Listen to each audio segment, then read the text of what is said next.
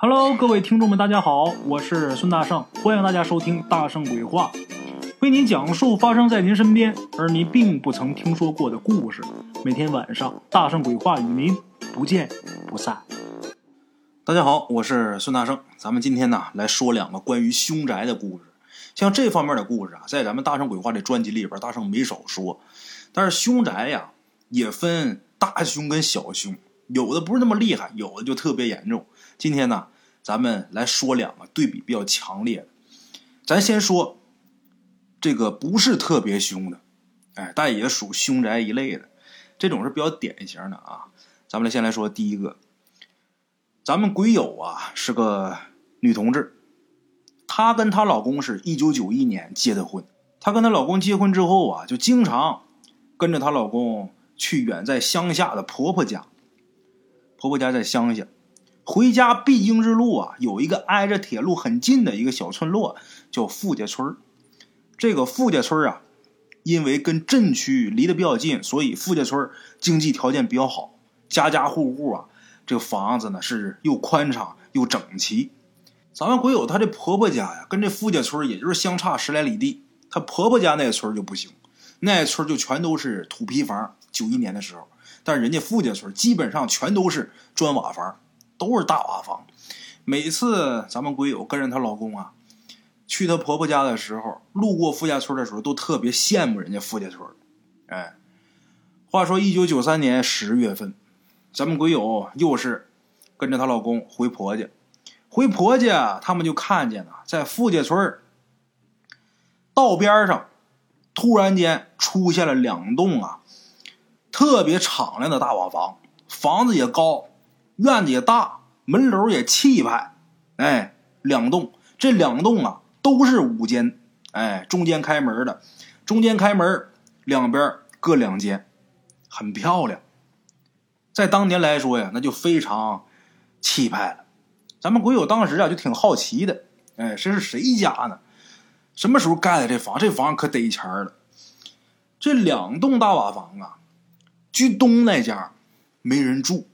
居西边那家有人住，居东那家一看呢，这院子应该是荒挺长时间，院里都是杂草。咱们鬼友就好奇呀，这怎么花这么多钱盖这么好的房子，在这空着，这也太奢侈了呀！哎，就这样，等到了婆婆家之后啊，没等坐热呢，咱们鬼友啊就急着跟她老公公、老婆婆就问富家村道边那俩大瓦房的事儿。为什么东边那家没人住？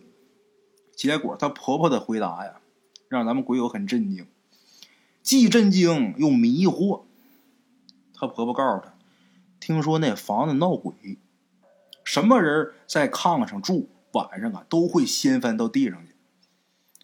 这房子主人呢不敢住，所以就慌了。鬼友她婆婆这话呀，就激起了咱们鬼友当时难以抑制的这个好奇心呢。咱们鬼友一细追问，她婆婆跟她公公说呀，就说咱们就知道，那房子的房主啊姓刘，男的姓刘，女的姓黄，夫妻俩啊，搁镇上啊开了一个卖棉花的商店。年初的时候，这房子盖好以后啊，就没住过一个消停晚上。然后那两口子带着女儿暂住在亲属家，但是具体其他的事儿，鬼友的公公婆婆就不清楚了。这事儿啊，在当时。那可是个新鲜事儿，正好呢，咱们鬼友有一个同事，他同事的一个表哥就住在富家村哎，也是赶巧了，他同事的表哥就住在新建的那个大瓦房的后堂开，离那个大瓦房也就是不到一百米，就那么远个距离，就这么的，咱们鬼友就穿着他同事，让他同事好好跟他表哥打听一下这事儿的来龙去脉。后来问明白了。这个事儿是怎么回事呢？一九九三年三月份，老刘家得了一个新批的房产，这么一块房宅基地。老刘家得了一块，邻居老王家也得了一块，这两栋大瓦房嘛，一家姓刘，一家姓王，他俩一起拿了宅基地，一起准备盖房。这刘家在东，王家在西，挖地基的时候啊。这王家一切顺利，但是刘家就挖着一块已经烂了的棺材板子，但是没看见尸骨。老刘家也没太在意，两家一起拿了宅基地，一起准备建房，所以两家那就较着劲儿的开始盖这房子，比着盖。就这么的，两家都非常迅速的盖起了村里边的头排大瓦房，这么两栋，一家各一栋。六月中旬的时候，放鞭放炮搬新家。老王家呢住进新家之后，一切如常。可是老刘家就不一样了。第一天晚上啊，这老刘家夫妻俩在半夜的时候啊，就听见有个女的在哭，但这声音挺轻的，迷迷糊糊的。这两口子就以为是上中学的女儿啊，是不是睡觉的时候做噩梦了？所以当时呢没太理会。结果等到第二天夜半时分，又听见这女的的哭声，这回这哭声就比前一天晚上大了不少。这时候夫妻二人才一起起身到女儿房间去看。结果到那一看，孩子睡得正好，没什么异样啊。这夫妻俩就纳了闷了，这声哪儿来的？等第三天，这两口子可就都没有觉了，都不敢睡了，大眼瞪小眼在那发呆。夜半子时的时候，也就十一点刚过，这两口子啊，都睁着眼睛呢，大脑非常清晰的状态下，这两口子连同被褥瞬间。被打从炕上给绊地上去了，这两口子都快吓死了，浑身毛全站起来了，不知道接下来会怎么样。还好，接下来没下文，就是给绊地上来。等第二天天一亮，刘姓夫妻俩一大早收拾女儿东西，就把姑娘给送爷爷家去住去。然后这两口子也真硬，这两口子跑派出所就报案去了。接着报案以后，这民警啊就很不解呀，你们这报的是什么案？结果这刘姓夫妻俩再三请求，这民警才答应啊，跟所长汇报一下，汇报以后再说。就这么的，这两口子呢也不敢回家，不敢回家住，住哪儿呢？住亲戚家，住在亲戚家，天天上派出所去求救去。后来这所长也是实在是没办法了，看这事态比较严重，就得了，答应吧。先处理处理，先去看一下什么情况吧。就这样，派出所指派了四名民警，还特批带了一把防身的枪。就这样，天色渐暗，这四位民警就住进老刘家这闹鬼的房子了。这警察进来以后啊，也没发现什么异样，一切正常啊。这四个人在这有任务，也不能说睡觉，干嘛呢？打牌吧。这四个警察坐炕上开始打扑克消磨时间，要么也就是半夜十一点半左右，这四个人啊都有点犯困了，强挺着不能睡觉啊。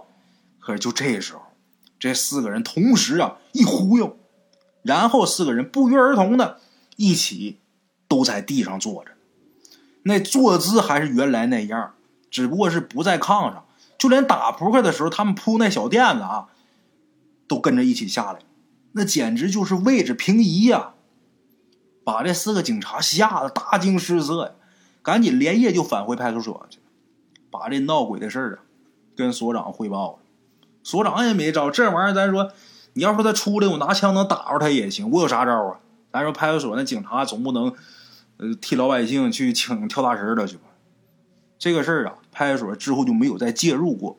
哎，一晃十年过去了。一直到二零零三年，咱们鬼友再一次经过付家村的时候，发现这个无人居住的鬼屋啊，居然有人住了。这屋外边啊，晒着大人和小孩的衣裳。后来听说呀，住这个房子的是个屠户，这户主姓沙，沙宝亮那个沙，三点水一个多少的少，哎，他媳妇儿姓江。俩人有一个五六岁的一孩子。这个房子他们是打老刘家手里边买来的，也是图价格便宜。买回来之后也听说这房子不干净了，买回来之后请这个高僧啊也做了法事。做完法事之后啊，他们一家住这儿啊还真就没事但是啊，好多人都传这高僧来做法事是一方面，另外一个屠户他的职业再加上他那姓。能压住这房子，他姓什么？姓沙。这个“沙”字的“沙”，跟这个杀人的“杀”、杀猪的“杀”，它是谐音呐。他这姓横，再加上这人干这职业，所以说能压住这股邪气。哎，这个就是大成给大伙说的不太凶的凶宅，经过处理之后，或者说机缘巧合，这房子还能再住人的。哎，接下来大圣啊，给大伙说一个特别凶的。这个凶宅呀，在咱们鬼友他们家镇上。咱们说起这个凶宅呀，很多人意识里边都是那种百年老宅，或者说很多年没人住的那种房子。但是咱们今儿要说的这个故事里边，这栋凶宅啊，其实不是什么老宅。这房子是二零一一年的时候才开始建的，到现在。满打满算才九年，但是现在这房子已经不在了啊！这房子盖完之后，到二零一六年间，这五年间，这房子里边死了十七个人。咱们来说说啊，这十七个人是怎么死的？这房子啊最开始呢，这地方啊，它不是宅基地，就是镇子边上一块空地。后来呢，有一个外县人，这外县人呐叫郑建国，这郑建国在镇上啊。开了一家饭店，挣了钱了之后呢，就把这空地给买下来了。买下来之后啊，就起了三间大瓦房。这镇上人呢，一开始啊，还都挺羡慕，都说：“你看人家刚到镇上才做多长时间买卖，你看人家这大房子盖多漂亮，多亮堂啊！”可是谁都没想到，这郑建国呀，搬到这个新房半年之后啊，有这么一天，郑建国就发现他老婆呀。跟饭店里那厨师俩人有不正当关系，于是呢，这郑建国就把这厨师给约到家里边吃饭。吃饭的时候，他就把这厨师给灌醉了，灌酒给灌多了，之后拿斧子就把这厨师给劈了。劈死之后，自己也知道我把他杀了，我也活不了。然后他在家里边自杀了。这郑建国跟这厨师死后没几天，他这老婆就把这饭店给出兑了。这房子呢也卖了，然后带着钱就离开这镇子了。这房子呢虽然说是半年前新盖的，但是毕竟啊这房子刚死过人，所以呢郑建国他媳妇儿卖房子的时候这价啊卖的不高，卖给谁了呢？刚好镇里边有一个开养牛场的，开养牛场的他买这房干嘛？一是图便宜，二是他养牛场有不少工人没地儿住，他买这房子给员工当宿舍。哎，买完这房子，郑建国他老婆搬走第二天，养牛场四个工人就住这房子里边虽然说才死过人啊，但是这四个人呐都是小伙子，年轻气盛的，谁都不信这些东西。而且这房子新盖的大瓦房啊，这四个小伙子住的还觉得挺舒服的。可惜好景不长啊，四个小伙子刚住也就一个月吧。出意外了，怎么回事呢？那一天呢，有一个人公休，这四个人当中有一个人公休，他公休没事就跑后边后山去爬山去放松去了，在山上呢就捡了不少蘑菇，然后把这蘑菇拿回家，买了点好肉，之后呢把这蘑菇跟肉放一起给炒了，蘑菇炒肉。等跟自己一起住的这另外三个人回来，他们四个就把这蘑菇炒肉给吃了。没想到他采的这蘑菇里边有毒，毒蘑菇，结果这四个人呢全都中毒了。他们也不是本地人，也没人去他们住的地方去串门去，所以等发现他们的时候啊，这人早就已经硬了呀。第二天他们四个都没去上班去，养牛场老板以为这四个工人前一天喝多了还怎么着，上他们住这地方来叫他们，结果冰凉棒硬，四具尸体，不到俩月。这房子里边死六个了，这镇子里边就开始嘀咕了，就说这房子不干净。但是这养牛场的老板呢，他倒不介意，他心想，这六个人呐，死都是事出有因。哎，那个郑建国跟那厨师，他俩是有有这个私人恩怨，有情仇。这个工人呐，是因为吃了这毒蘑菇，跟这个房子没有关系，就这么的。这养牛场老板呢，又雇了仨人，雇了仨工人，然后也安排进这个房子里边这仨工人呢，也知道前面四个工人呢死在房子里边虽然心里边别扭啊，但是一想到是这个乱吃东西中毒死的，也不算什么意外事故，所以他们心里边这个芥蒂呀就不是特别严重。他们呢养牛场跟这个镇上啊有一段距离，每天这仨工人呢都是一起去上班，一起去下班，都是走路步行。这仨人在这住的一直很正常，也没出什么意外，所以镇里边关于这房子什么不干净的说法就没有人再提了。可是等到过年的时候啊，因为养牛场离不开人照顾啊，那么多张口兽得喂吃的呀，它不像别的啊，我关门歇业，这个他歇不了，该喂得喂，该给起牛粪起牛粪，该给干嘛干嘛，他得留人，必须得有人在这个养殖场值班。就这么的。住在镇子里边这三个人啊，他们就自告奋勇留下来值班，为了多挣点钱。过年时候给这加班费给的高，他仨留着，老板也挺开心。为了犒劳这三个工人呐，养牛场老板呐，在他们下班以后就开着车拉着这仨工人呢，去城里边这个饭店是大吃大喝一顿，算是给这三个值班工人过年了。可是万没想到，在回镇上的路上出了意外了。东北农村，冬天下雪，那道上啊，没人及时给你清理积雪，都得等雪停了之后，像那个大道上才有除雪车呀，才给你撒点盐。正下的时候没人管，那天就下雪，天黑路滑，而且所有人都喝了酒了。那仨工人醉的都人事不省，这老板呢勉强能开车，他酒驾，就这样。开着车，在距离这个镇子不到二里地的那地方，撞到路边那树上了。车开的还挺快。出车祸之后呢，三个工人还有养牛场的老板呢，这车因为被撞变形了嘛，他们四个就都被卡这车里边不能动弹了。再加上当时喝太多酒了，都意识不清醒。结果等第二天有人路过的时候，发现这车祸，第一时间。打幺二零把救护车叫来的时候，为时已晚，四个人都死了。最后经过鉴定，这四个人呢，虽然都在这车祸当中受了伤，但是导致最终死亡的原因是因为冻死。这四个人活活冻死。这死了几个了？半年的时间里，住过这个房子，还有跟这房子有关系的人，已经死了十个了。镇子里边可以说是谈房子色变，就这栋房子，几乎就成他们镇里的禁忌了。谁都不愿意提这房子的事都觉着忒邪性。就这样，这个养牛场老板的家人呢，就想把这房子给卖了，可是根本没人买呀。想往出租，那镇子里边谁不知道他们家这房子死那么些人，谁敢租啊？你别说你收人家租金了，你就是倒找人家钱。人家也不住啊，谁敢住？那多吓人呢！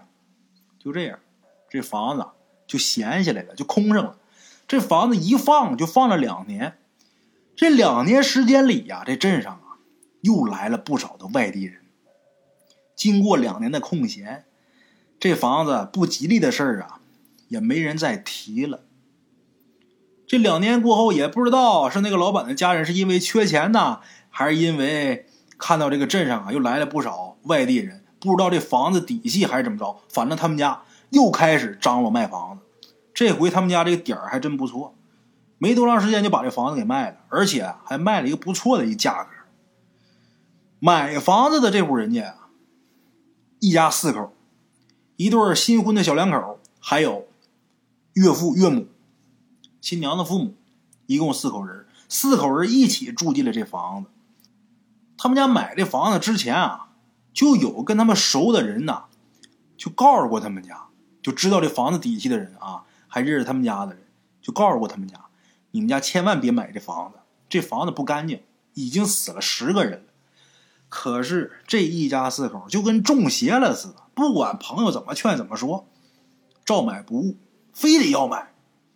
就这样，这一家四口住了一段时间，住一段时间。镇里的人都猜呀，他们住这房子肯定不太平，得有事儿啊。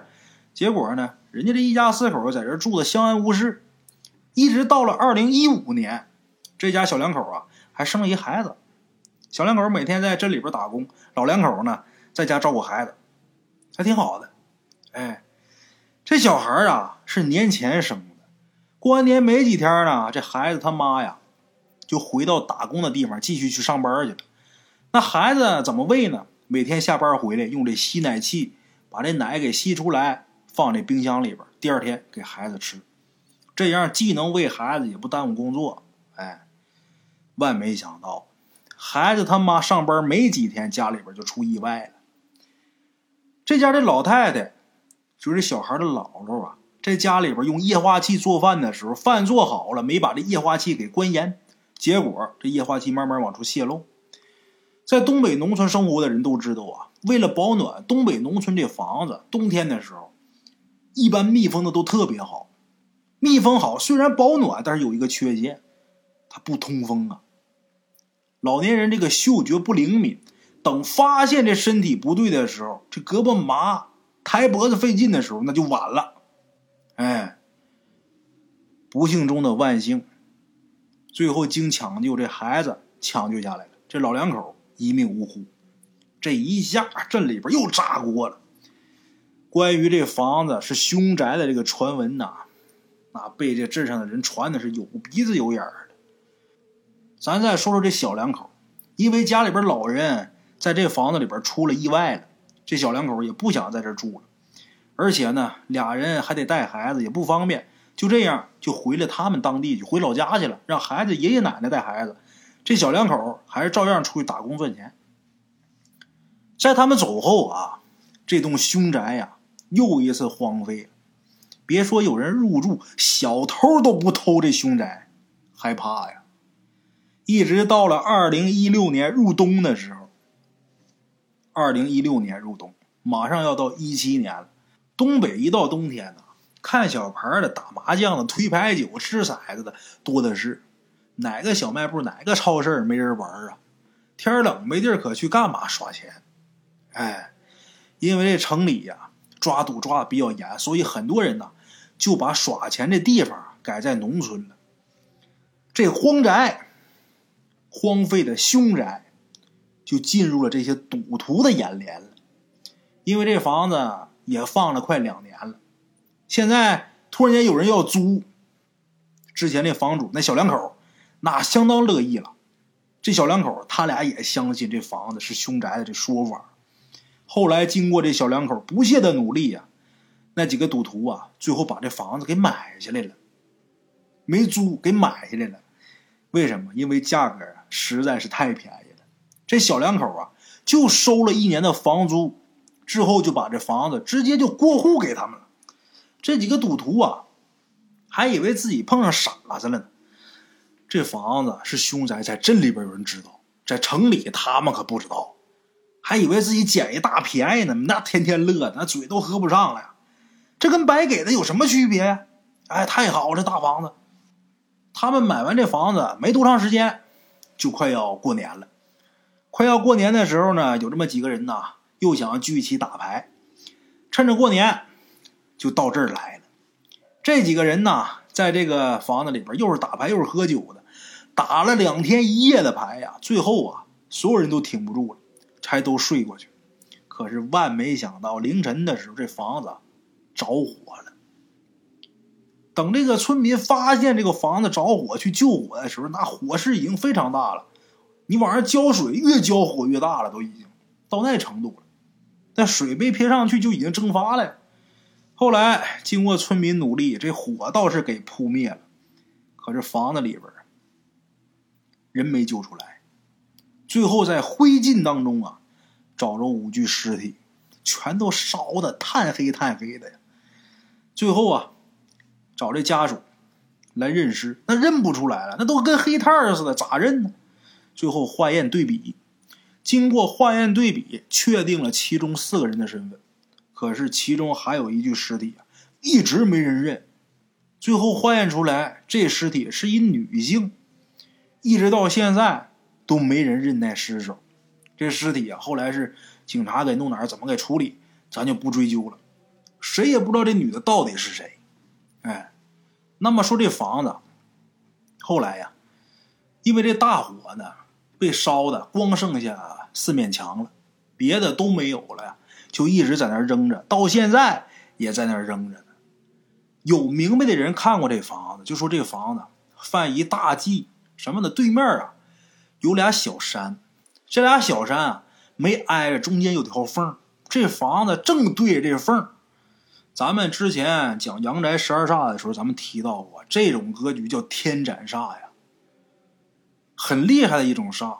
这房子犯这病，犯天斩煞，咱说死人呐也就到头了。可是没成想，这房子凶上加凶。他这房子本身有煞气，再加上那饭店老板把那厨师给砍死以后，这屋里边多俩横死鬼那这房子别说这房子，房子周围。三尺之内，那都一片阴气，还敢往里边住？结果一个摞一个，这阴气也是越来越重。最后这一把大火把这房子给烧了。说白了啊，也把这阴气给烧散了。